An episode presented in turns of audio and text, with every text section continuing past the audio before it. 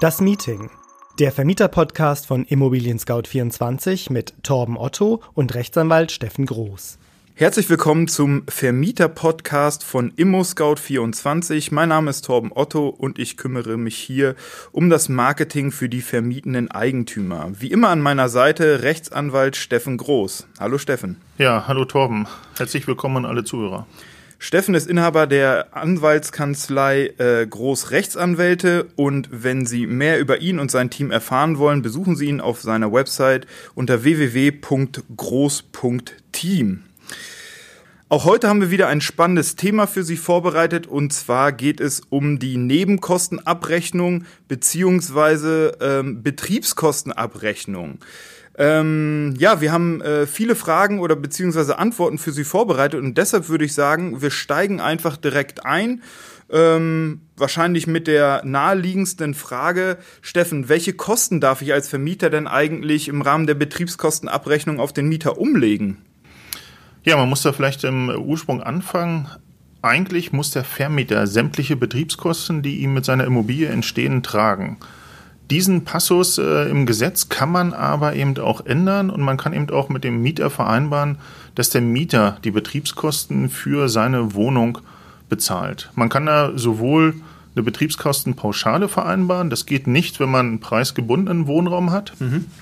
Preisgebundener Wohnraum kann man so grob sagen, wenn man öffentliche Fördermittel äh, in Anspruch genommen hat und sich dann verpflichtet hat, äh, bestimmte Regeln einzuhalten. Aber ansonsten kann man eine Pauschale vereinbaren man kann auch Betriebskostenvorauszahlungen vereinbaren, muss man aber nicht. Die mhm. meisten Vermieter machen das, ist auch letztendlich richtig, aber muss man nicht. Und ähm, dann wird zum Schluss letztendlich über die Betriebskosten eben auch abgerechnet. Mhm, verstehe. Und ähm, gibt es irgendwie was zu beachten, wie ich das im Vertrag dann formulieren muss? Gibt es da irgendwelche gültigen Formulierungen oder ja, du hast äh, kurz zum, zur Anmoderation auch schon gesagt, äh, Nebenkostenabrechnung oder Betriebskostenabrechnung. Ja. Und da liegt manchmal auch schon der Teufel sehr im Detail. Ähm, das Gesetz spricht von Betriebskosten. Mhm. Und wenn man diese Formulierung übernimmt, dann äh, ist man schon mal ein bisschen besser dran, als wenn man eben Nebenkosten sagt. Betriebskosten sind grundsätzlich immer die, die dem Eigentümer mit seiner Immobilie ähm, ja, entstehen. Das sind so laufende Grundsteuer, Heizung oder ähnliches. Mhm. Das Gesetz verweist dann auch nochmal auf die Betriebskostenverordnung. Sie können dort unter Gesetze im Internet gehen und sich die Betriebskostenverordnung ansehen und dort steht letztendlich auch ein großer Katalog, welche Betriebskosten man eben vereinbaren darf. Man sollte ähm, aus meiner Sicht eigentlich dazu übergehen, gar nicht einen großen Katalog aufzustellen, mhm. sondern wirklich zu sagen, ich äh, bin mit dem Mieter darüber einig, dass der Mieter die Betriebskosten trägt, und zwar die Betriebskosten gemäß Betriebskostenverordnung. Hintergrund ist der, wenn man einen festen Katalog aufschreiben würde, und das haben eben auch einige Vermieter gemacht, beispielsweise in den 70er Jahren. Der Mieter ist immer noch drin. Mhm. Und die haben eben äh, nur sieben Betriebskostenarten, die damals üblich waren, aufgeführt. Mittlerweile sind aber mehr Betriebskosten hinzugekommen. Und der einzelne Vermieter hat jetzt das Problem, kann ich diese neuen Betriebskosten wieder auf den Mieter umlegen? Mhm. Großes Beispiel ist eigentlich immer ein Aufzug. Mhm. Und da ist es eigentlich besser, so einen Verweis aufs Gesetz zu machen, Betriebskostenverordnung und im Mietvertrag auch, das nennt sich juristisch Öffnungsklausel, äh, einzubauen. Wenn Sie auf Immobilien Scout gehen, finden Sie dort unter den Mietverträgen eben auch unter Betriebskostenabrechnung darunter eine Klausel, die eröffnet, dass man auch später entstehende Betriebskosten umlegen kann. Beispielsweise Aufzug wird angebaut und dann kann ich auch als Vermieter die Aufzugskosten auf den Mieter umlegen. Mhm. Ähm, das heißt, wichtig, nie konkret oder am besten darauf verzichten, konkret ähm, alle Betriebskostenarten aufzulisten. Ähm, was ist denn, wenn ich, ähm, wenn ich es vergessen habe, von vornherein so eine Klausel in meinem Mietvertrag, ähm, in meinem Mietvertrag zu hinterlegen? Habe ich nachträglich irgendeine Chance dann noch Betriebskosten oder muss der Mieter dann immer zustimmen? Ja, Vertrag kommt von Vertragen. Ja. Wenn wir uns zum Anfang eben mit dem Mieter einigen, dass er die Betriebskosten äh, trägt, dann äh, werden wir wahrscheinlich häufiger eine Einigung hinkriegen. Wenn wir erst später kommen und sagen, äh, ich habe hier was vergessen, würdest du bitte auch noch die Kosten für den mhm. Aufzug tragen, dann äh, kann es eben sein, dass der Mieter sagt, nee, möchte ich nicht tragen. Und wir haben auch schon Beispiele gehabt, wo dann Vermieter und Mieter eben nicht so eine Öffnungsklausel drin hatten, mhm. der Vermieter trotzdem Aufzug eingebaut hat und der Mieter sagt, nee, Kosten trage ich nicht. Was hat der Vermieter an der Stelle gemacht äh, für die Etage? Den Aufzug gesperrt, hat gesagt, okay, wenn du dich nicht beteiligst, dann darfst du auch nicht Fahrstuhl fahren. Ja, und das sind wahrscheinlich äh, Verhältnisse, wie man sie, wenn möglich, äh, ja nicht haben möchte in der eigenen Immobilie. Nee, immer dran denken, ist ein Dauerschuldverhältnis. Ja. Äh, lieber dauerhaft ein ruhiges Verhältnis haben, als äh, ständig irgendeins, wo man viele Querelen mit hat. Vertrag kommt von Vertragen. Sehr gut. Ähm, dann frage ich nochmal andersrum. Ähm, wenn, also wir haben ja gerade schon gehört, wo, wo ich gucken kann, welche Betriebskosten ähm, ich umlegen kann. Ähm, aber welche sind denn eigentlich nicht umlegbar? Äh, vielleicht noch mal einen Schritt zurück. Und zwar ist die äh, Betriebskostenverordnung ähm, ausgelegt, dass man dort ganz klar definierte Betriebskosten vereinbaren kann, insbesondere Grundsteuer, Heizung oder ähnliches. Und dann gibt es unter Ziffer 17 immer noch einen Punkt sonstige Betriebskosten. Mhm. Und diese sonstigen Betriebskosten, das ist der Punkt, die muss ich in meinem Vertrag schon ganz, ganz konkret im Grunde mhm. benennen. Ein Beispiel ist, was einzelne Vermieter immer vergessen haben. Man hat äh, ein schönes Areal geschaffen, äh, hat einen Spielplatz und der Spielsand, Spielplatzsand muss auch ab und zu ausgetauscht werden. Mhm. Kostet dann immer äh, ein paar hundert oder ein paar tausend Euro. Und so ein Austausch eines Spielplatzsandes kann man als Betriebskosten vereinbaren und dann muss der Mieter die eben dann auch tragen. Deshalb also durchaus nochmal auf äh, ImmoScout äh, gehen, sich dort den Mietvertrag runterladen. Dort ist im Mietvertrag auch eine relativ große Latte an sonstigen Betriebskosten genannt. Ähm, ein paar Positionen hören sich immer erstmal schwierig an. Dachrinnenbeheizung, ähm, mhm. da schmunzeln alle. Aber das geht darum, wenn beispielsweise eine Dachrinne innerhalb des Gebäudes runtergeführt wird. Wenn die natürlich einfriert, dann passiert gar nichts mehr. Und da geht es darum, auch diese Dachrinne so sachte zu beheizen, dass sie immer offen ist und nicht vereist. Mhm. Also von daher eben auch sonstige Betriebskosten immer konkret mit vereinbaren. Mhm. Jetzt nochmal zu deiner Frage, was man an Betriebskosten nicht umlegen kann. Mhm. Da sagt das Gesetz auch ganz genau, äh, Verwaltungskosten und Instandhaltung oder Instandsetzungskosten kann ich nicht umlegen. Hintergrund ist ein bisschen der, wenn der Vermieter seine Immobilie verwaltet, für sich selbst verwaltet, dann macht er das eben auch aus eigenem Interesse heraus. Da hat der Mieter sozusagen nichts davon, ob der Vermieter jetzt einen großen oder einen kleinen Verwaltungsaufwand hat. Das ist im Grunde seine Sache. Von daher geht es darum, Verwaltungskosten sind keine umlebbaren Betriebskosten. Mhm. Wir sprechen hier heute über Wohnungsmietverhältnisse. Bei der ja. Gewerbemiete geht das durchaus muss man gesondert vereinbaren, aber im Wohnungsmietverhältnis geht das nicht. Mhm. Und auch Instandhaltung, Instandsetzung kann man nicht als Betriebskosten umlegen. Mhm. Das, was umlegbar ist, ist letztendlich die Wartung, regelmäßiges Überprüfen des Fahrstuhls oder ähnliches schon, aber die reine Instandhaltung, Instandsetzung ist eben keine Betriebskostenart, kann eben nicht umgelegt werden. Mhm. Steht im Gesetz so und kann man auch nicht individualvertraglich im Mietvertrag anders regeln. Mhm. Okay. Ja, ich glaube, dann haben wir schon mal äh, ganz gut umrissen, was denn wirklich alles zu den Betriebskosten gehört, beziehungsweise zu den umlegbaren Betriebskosten. Ähm, dann wahrscheinlich eine weitere sehr entscheidende, ähm, eine weitere sehr entscheidende Frage. Ähm, bis wann muss der Vermieter die Betriebskostenabrechnung ähm, denn für den Vermieter erstellen? Ähm, und gleich im Anschluss, ähm, was passiert denn, wenn der Mieter bereits ausgezogen ist? Gilt dann irgendeine andere Regelung? Nee, es gelten also immer die gleichen Regeln, ob ausgezogen oder nicht. Ähm, das Gesetz sagt, der Vermieter muss über eine Periode von zwölf Monaten, also ein Jahr, wobei eben die Abrechnungsperiode nicht zwingend der 1.1. bis 31.12. sein muss, sondern man kann eben auch sagen 1.2. bis zum 31. Äh, Januar des nächsten Jahres.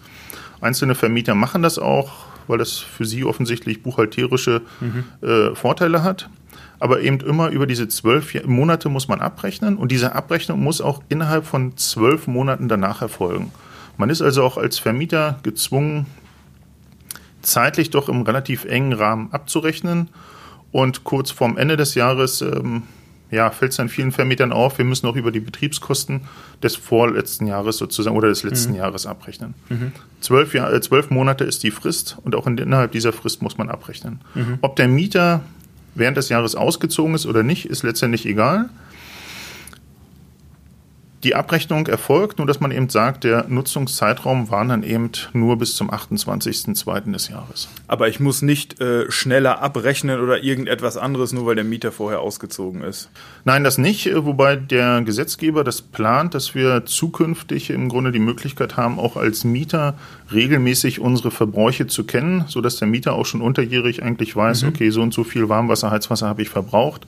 Aber die eigentliche Abrechnung erfolgt dann immer einheitlich für das gesamte Haus und dann meistens auch zum 31.12. Mhm. Und ähm, was kann dem Vermieter drohen, wenn er nicht fristgerecht abrechnet? Ja, das ist die große äh, Schwierigkeit. Wenn ein Vermieter also nicht rechtzeitig abrechnet, ja. dann kann er sozusagen eine Nachzahlungsverpflichtung aus der Betriebskostenabrechnung nicht geltend machen. Mhm. Und darüber gibt es relativ viel Streit. Gehen wir da mal von aus, 1.1. bis 31.12. das ist die mhm. Abrechnungsperiode das Abrechnungs- oder, oder dieser Abrechnungszeitraum läuft dann bis zum 31.12. des nächsten Jahres und der Vermieter schafft es einfach nicht, äh, bis dahin abzurechnen, sondern rechnet erst am 1.2. des darauffolgenden Jahres ab. Mhm. Und dann kommt für den Mieter eine Nachzahlungsverpflichtung von 400 Euro raus.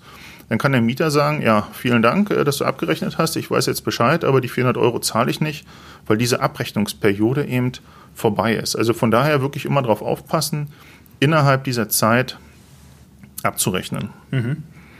Ja, also gerade gerade wenn es dann um Nachzahlung geht, ähm, ja, ist das sicherlich äh, sehr sehr ratsam. Vielleicht noch ein ganz kurzer Hinweis: Wenn man jetzt am äh, 1.2. des nächsten Jahres abrechnet und dann ein Guthaben bei rauskommt, das Guthaben, auf das hat der Mieter natürlich einen Anspruch. Nur auf eine Nachzahlungsverpflichtung nicht. Ja. Das ist ähm, ein bisschen die Krux. Und auch wenn man jetzt sagt, okay, ich habe das nicht geschafft, bis zum 31.12. abzurechnen, jetzt lasse ich das komplett mit der Abrechnung. Ähm, so funktioniert es auch nicht. Der Mieter kann eben auch darauf bestehen, dass der Vermieter abrechnet. Und wenn dann eben beispielsweise bei der Abrechnung Nachzahlungsverpflichtung rauskommt, sagt der Mieter, ja, schön, äh, brauche ich nicht zahlen ein Guthaben hätte ich aber ganz gerne. Mhm, verstanden. Weil du gerade kurz angesprochen hast, äh, falls sich dann der Vermieter entscheidet, die, die, die Betriebskostenabrechnung gar nicht mehr zu machen, was passiert denn eigentlich, wenn der Mieter einfach behauptet, dass er diese Nebenkostenabrechnung beziehungsweise die Betriebskostenabrechnung, dass er sie nicht erhalten hat? Ähm, was ist da so, äh, was ist da so der, der, ähm, ja, oder welchen, welchen Weg rätst du zu gehen? Ähm, am besten per Einschreiben schicken die Betriebskostenabrechnung oder wie sollte der Vermieter am besten vorgehen? Gerade wenn einzelne Vermieter eben wirklich kurz vorm Jahresende das erst hinkriegen, haben wir das schon erlebt, dass die dann ähm, am 31.12. am Vormittag zum Mieter gegangen sind mit einer Flasche Sekt, äh, einen gesunden Rutsch gewünscht haben und dabei dann die Betriebskostenabrechnung mit 800 Euro Nachzahlungsverpflichtung übergeben haben. Dann weiß der Vermieter, okay, der Mieter hat innerhalb der Frist diese Abrechnung bekommen. Das ist natürlich nur in Einzelfällen sozusagen machbar. Ja. Äh, ansonsten sollten Sie eigentlich dafür sorgen, dass Sie nachweisen können, dass die Betriebskostenabrechnung zugegangen ist. Und das Nachweisen heißt eben hingehen, einwerfen und das Ganze auch dokumentieren. Wobei der Vermieter an für sich nicht der Zeuge ist, wenn das Ganze zum Streit kommt, sondern er sollte sich eben einen Hausmeister nehmen oder einen Freund oder ähnlichem. Mhm. Und wenn man dann auch nur sagen kann, der Freund hat den Brief eingeworfen, dann kommt es in Gerichtsverfahren eben dazu, dass der Richter sagt, naja, was haben Sie denn da eingeworfen? Mhm. Und dann sagt der Zeuge, naja, einen Brief an den Mieter Müller. Und was stand in dem Brief? Hm, weiß ich nicht. Naja, Mieter Müller behauptet auch, er hätte bloß ein leeres Blatt mit einer Anschrift gekriegt. und dann ähm, ist die Abrechnung nicht rechtzeitig zugegangen und der Vermieter kann die Nachzahlungsverpflichtung nicht geltend machen. Mhm. Wir haben äh, ein, Einwurf einschreiben und wir haben auch Übergabe einschreiben, die man bei der Post sozusagen beauftragen kann. Das Übergabe einschreiben, da geht dann eben die Post hin, klingelt und derjenige, der dann aufmacht, unterschreibt dafür, dass er das Ganze bekommen hat. Ist grundsätzlich gut. Das Problem ist, trifft die Post jemand nicht an, dann geht sie manchmal zum Nachbarn und der Nachbar unterschreibt. Mhm. Aber der Nachbar ist nicht derjenige, der die Betriebskostenabrechnung kriegen sollte. Von daher äh, hilft das sozusagen an der Stelle nicht. Das Einwurf einschreiben ist da besser und das, was ich gerade schon beschrieben habe mit dem Boten, ähm, ist dann sozusagen im Grunde der Königsweg. Mhm. Ja, den Fall, den du am Anfang beschrieben hast, in der Tat ähm, haben wir da auch schon zwei, drei Zusendungen bekommen, dass der Vermieter wirklich am 31.12. da nochmal seine Häuser abgefahren hat, äh, um die äh, Betriebskostenabrechnung noch rechtzeitig in die Briefkästen äh, äh, zu werfen. Ähm, also es kommt von Zeit zu Zeit oder in den einzelnen Fällen oder vielleicht doch häufiger vor, als man denkt, dass das so gehandhabt wird. Ähm, Nochmal ganz kurzer Hinweis, ja. 31.12., der geht natürlich bis 24 Uhr. Ähm, ja. Das heißt aber leider nicht, dass der Vermieter das Ganze bis 24 Uhr einwerfen kann. Mhm. Die Rechtsprechung geht davon aus, zu üblichen äh, Einwurfzeiten, oder das heißt zu Zeiten, an denen davon auszugehen ist, dass der Mieter sich auch nochmal den Briefkasten anguckt. Okay. Von daher 31.12., äh, 14 Uhr, maximal wahrscheinlich bis 16 Uhr. Also abends um 23 Uhr noch kurz vor Ultimo das Einwerfen hilft dann auch nicht weiter. Dann sagt der Mieter, ich habe es nicht in meinen Machtbereich bekommen, ja. juristischer Begriff, und Machtbereich ja. ist eben auch der Briefkasten, eben nicht am 31.12., sondern erst am 1.1. Ja. Und damit leider wieder zu spät. Verstehe. Gerade an Silvester ist es wahrscheinlich so, äh, dass da auch nochmal andere, äh, also da kommt ja kein, kein Mensch mehr von der Arbeit nach Hause um diese Uhrzeiten. Von daher gilt da wahrscheinlich zeitlich auch noch ein bisschen eine andere Einschätzung, wann dann, äh, wann sowas zugehen muss. Genau, das ist letztendlich auch das Argument der Gerichte, die sagen, die Leute gucken dann nicht abends so, wenn sie um 18 Uhr nach Hause, äh, nach Hause kommen, nochmal in den Briefkasten. Verstehe. Gut, gehen wir davon aus, ähm, die Nebenkostenabrechnung wurde, äh, wurde fristgerecht zugestellt. Wie lange hat denn der Mieter dann eigentlich Zeit, äh, diese Abrechnung zu bezahlen bzw. die offenen Beträge zu begleichen? Man kann im Mietvertrag entsprechendes vereinbaren. Ähm, so eine richtig festgesetzte Frist, wann der Mieter jetzt die Betriebskostenabrechnung äh, bezahlen soll, gibt's nicht. Man muss aber davon ausgehen, dass auch ein Gericht sagt, naja, der Mieter guckt sich die Betriebskostenabrechnung an, prüft die und sollte dann aber auch innerhalb eines Monats letztendlich äh, die Zahlung äh, vorgenommen haben. Mhm. Wenn Sie da Probleme haben, einfach den Mieter auch nach einem Monat durchaus nochmal mahnen, sagen, Betriebskostenabrechnung ähm, haben Sie bekommen, haben nicht bezahlt dann haben Sie auch noch letztendlich nochmal die Chance vom Mieter jetzt zu hören, okay, hat er die auch wirklich bekommen oder nicht. Mhm. Wenn Sie das Ganze erst später im Gerichtsverfahren machen, dann sagt der Mieter, habe ich nie gekriegt und mit so einer Mahnung können Sie diesen Problemfall eigentlich schon frühzeitig sozusagen äh, begradigen. Geben Sie dem Mieter so einen knappen Monat Zeit. Mhm. Okay. Ähm, ja, kommen wir nochmal zurück zu der, zu der konkreten, ja, der konkreten Erstellung der Betriebskostenabrechnung. Ähm, gibt es darüber hinaus noch besondere formelle Voraussetzungen, wie so eine Betriebskostenabrechnung aussehen muss? Ja und ja. Das, äh, das ist äh, große Problem sind bei den Betriebskostenabrechnungen oftmals die äh, formellen Gegebenheiten. Also wir haben mhm. Betriebskostenabrechnungen äh, schon gesehen, wo ein Vermieter dann letztendlich mit gelben Klebezetteln auf einem großen Blatt gesagt hat, hier für Müllabfuhr gab es 700 Euro, für äh, Straßenreinigung das und das. Das funktioniert so nicht. Man muss immer davon ausgehen, welcher normale Mensch äh, würde das verstehen? Mhm. Und der normale Mensch, der normale Durchschnittsbürger, wie dann die Gerichte das auch sagen, ist ja. im Grunde der Zielempfänger. Der muss erkennen, ich weiß jetzt ganz genau, welche Gesamtkosten angefallen sind ich weiß, auf welche Gesamtfläche, also mit Gesamtverteiler, diese Kosten verteilt worden sind. Mhm. Ich kann auch erkennen, mit welchem Verteiler ich diese Kosten tragen muss. In der Regel sind es dann immer die Quadratmeter der einzelnen Wohnung. Und äh, das Ganze dann eben Gesamtkosten durch den Verteiler multipliziert mit meinen Einheiten ist dann der Betrag, den ich auch sozusagen zahlen muss. Mhm. So muss an für sich eine Auflistung stehen. Und wenn Sie bei ImmoScout gehen, gibt es auch ein Muster für so eine Betriebskostenabrechnung. Mhm. Ist alles keine Raketentechnik, aber man sollte sich da eben doch an ein paar Formalien halten. Und wenn ich bloß ein einfaches Beispiel bringen kann, da steht eine Position HW 7000 Euro. Mhm. Oder steht eine Position äh, HM 7000 Euro. Ja. So, jetzt kurze wüsste Frage. Ich, wüsste ich auch nicht, was das bedeuten soll. Genau, und das äh, wird dann häufig auch mal zum Problem. Einige Vermieter, für die ist so völlig klar, HW heißt Hauswart oder HM heißt eben Hausmeister.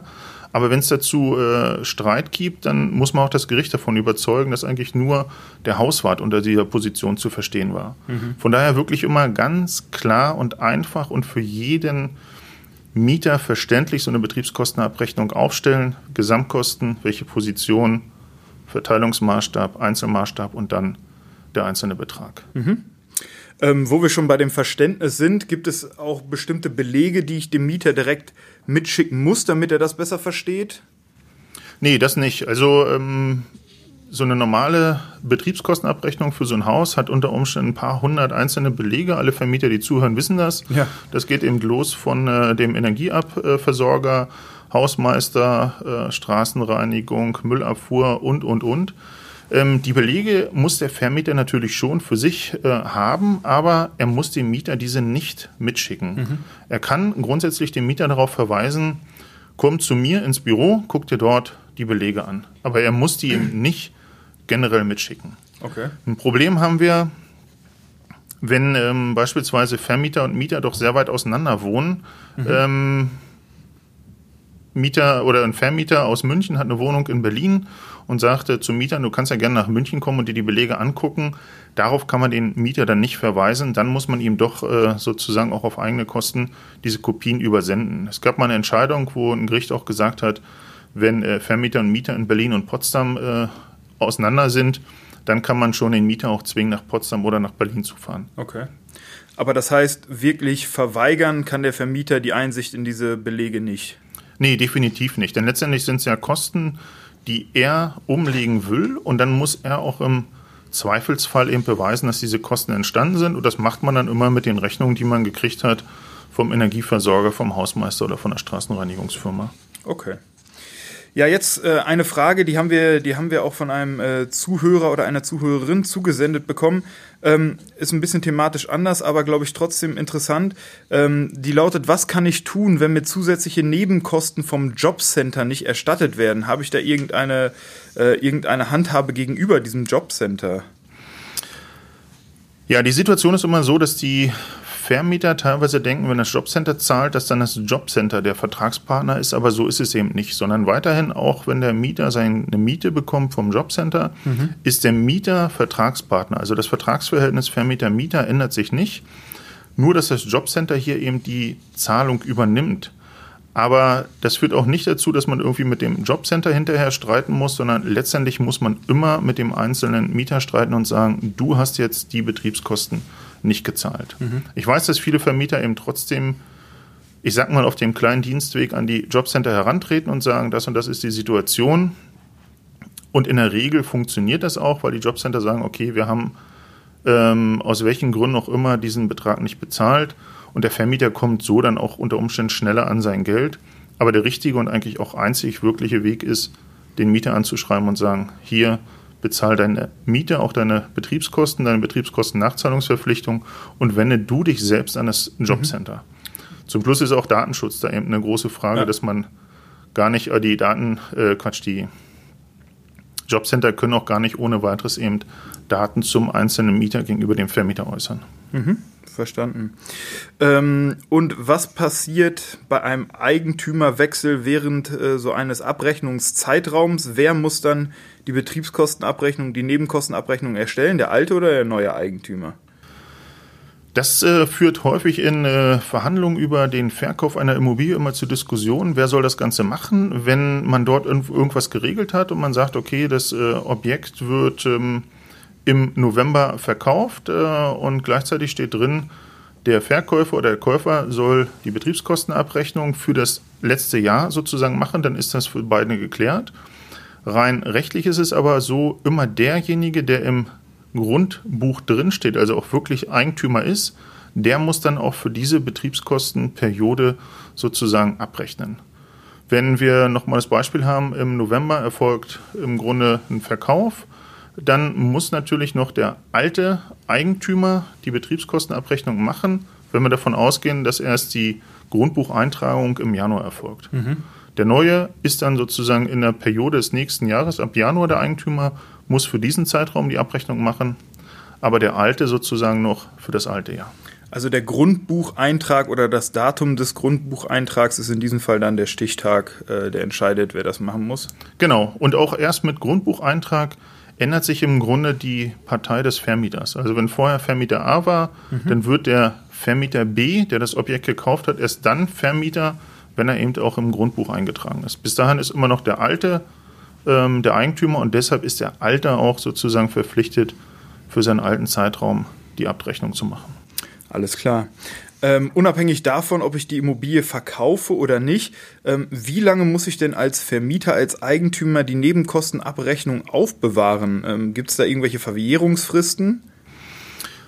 Grundsätzlich muss man ja davon ausgehen, wir haben äh, die Regelverjährung, das sind drei Jahre ab Ende des Jahres. Also wenn ich jetzt in, in diesem Jahr die Abrechnung erstelle, dann wird diese Abrechnung auch in diesem Jahr fällig und ab 31.12. des Jahres läuft dann die dreijährige Verjährungsfrist. Das heißt also, heute bis zum Ende des Jahres und dann die nächsten drei Jahre, dann ist mein Anspruch auf die Nachzahlungsverpflichtung verjährt.